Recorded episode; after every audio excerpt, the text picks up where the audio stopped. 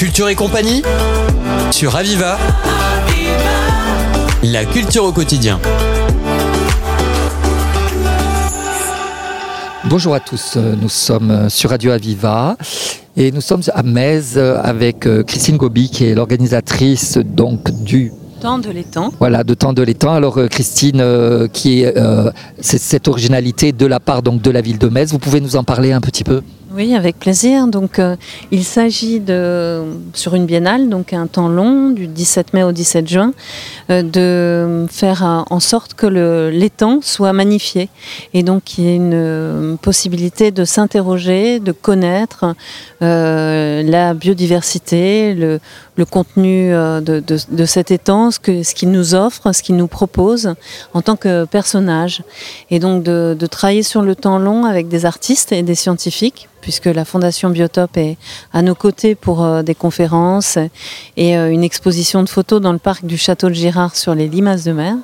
Donc euh, il y, y, a un gros travail avec les scientifiques, les conférenciers et puis les artistes qui sont euh, donc euh, présents à nos côtés, aussi bien lors de résidences assez longues. On peut mentionner Céline Debeau, qui a été euh, donc un projet dans le cadre de Montpellier 28, soutenu par, par cette, cette, ce dispositif. Et Céline a été, donc est une autrice belge qui a été en résidence une vingtaine de jours au mois d'octobre et qui est venu produire un texte qui a été lu par des, des artistes euh, et des comédiens professionnels et amateurs. Donc c'était dimanche dernier, voilà, donc c'est passé, mais euh, c'est un très très beau moment puisque on espère que ce texte sera édité aux éditions Lanzmann, c'est son éditeur, et qu'on aura l'occasion à cette sortie de, de, de, produire de nouveau euh, une lecture théâtralisée de, de ce texte, voilà. Alors, euh, vous me disiez euh, tout à l'heure, Christine, euh, donc art, science et environnement. Et moi, j'aimerais bien qu'on parle de comment vous est venue cette idée originale. Ben, L'idée, tout simplement, vient du fait qu'on habite ici. Tout simplement euh, qu'on a comme voisin cet étang de Thau qui est notre, euh, voisin, qui est utilisé par les ostréiculteurs, qui est euh, un, lieu, un lieu, une destination de touristes qui en prennent donc leurs vacances à, ses côtés, qui l'utilisent comme lieu de sport, etc. Mais pour autant, on, le connaît mal. On le connaît mal dans son fonctionnement sur le long terme, comment il évolue euh, d'où il vient. Donc euh, il nous paraissait important euh, ici de, prendre un temps long pour euh, l'observer et mieux le connaître. D'où ces conférences géologiques, euh, naturalistes, ou euh, ces approches sensibles qu'on a pu faire et qu'on fait encore jusqu'au 17 juin avec des artistes, que ce soit la compagnie Braquage Sonore qui est bientôt chez nous mardi 13 juin par exemple. Euh, pour une captation de sons de Metz, s'appelle l'effet Doppler, à l'écoute de Metz.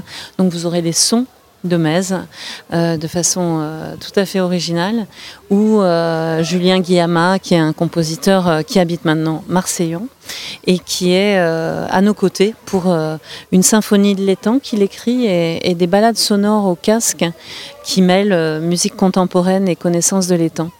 Donc euh, voilà, une connaissance sensible et artistique euh, de, notre biotope.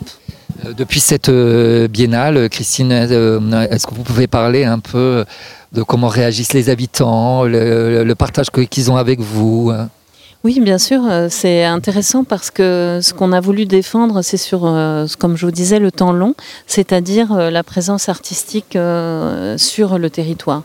Et donc les habitants sont sollicités par les artistes pour interagir, que ce soit sur les sons, sur le corps, puisqu'on avait la compagnie satellite hier encore qui nous a fait une déambulation poétique euh, sur euh, un endroit naturel au bord de l'étang et euh, qui avait collecté auprès des habitants des, façons d'être, des façons de faire et, et, des mouvements de corps aussi. Voilà, donc les habitants sont intégrés dans notre dispositif. Il faudrait savoir un petit peu en faire une enquête. Je ne peux pas parler pour eux. On est à peu près à 3000 personnes présentes depuis le 17 mai. On espère bien sûr euh, convaincre beaucoup plus de gens de, nous rejoindre, mais c'est déjà un beau succès. J'avais une question euh, qui est un peu d'ailleurs en rapport avec la météo d'aujourd'hui. Euh, vous parliez tout à l'heure de créer un personnage à, ce, à cet étang si unique. Est-ce que avec la création de ce personnage, vous tentez également de sensibiliser le public aux problématiques du réchauffement climatique actuel? Oui, c'est une euh, évidence qui est, donc est chez nous euh, bien prégnante, puisque par exemple le géologue euh, Jean-Claude Bousquet, la semaine dernière, nous faisait part donc du temps très très long de conception de cet étang et des risques bien sûr de submersion, puisqu'on ne peut pas parler d'autre chose, hein, qui, se, qui, nous, qui nous guettent et qui seront notre réalité dans très peu de temps. Donc bien sûr, oui, c'est la question de fond et la question du climat. Et euh, c'est ce qui nous motive aussi euh, pour euh, défendre notre, notre biotope et notre, notre environnement. Est-ce qu'on peut parler, Christine, aussi, parce que là, on est évidemment à côté du parc du château où on voit ces photos tout à fait spectaculaires. Hein. C'est l'image de mer. On peut parler aussi du photographe? Oui, bien sûr. Alors, la Fondation Biotope, qui est notre partenaire, l'entreprise Biotope étant une entreprise naturaliste basée à Metz, dont je crois c'est la plus grosse entreprise naturaliste de France, mais il y a une centaine de personnes qui euh, y travaillent. Et euh, donc dans, dans, ces cadres de direction, il y a énormément de naturalistes qui font de très très belles photos et dont c'est le métier, mais qui ne sont pas photographes de métier, mais en tout cas qui utilisent la photo. Euh, comme média pour leur travail. Il y a aussi dans cette fondation Biotope une édition Biotope, qui est euh, une édition naturaliste bien connue et euh, qui a un gros, gros travail éditorial.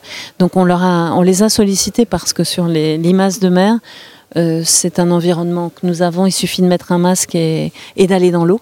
Mais euh, c'est un environnement peu connu. Donc euh, c'est vrai que là, nous avons autour de nous une dizaine d'espèces de limaces, toutes plus merveilleuses les unes des autres, hein, qui font moins de 10 cm, je crois, pour la plus grosse. Voilà. Et donc c'est vrai que voilà, on est très heureux de, ce partenariat scientifique. Eh ben, on souhaite un grand succès à la Biennale. Hein, Merci beaucoup. Merci beaucoup, Christine. C'était Culture et compagnie sur Aviva. La culture au quotidien.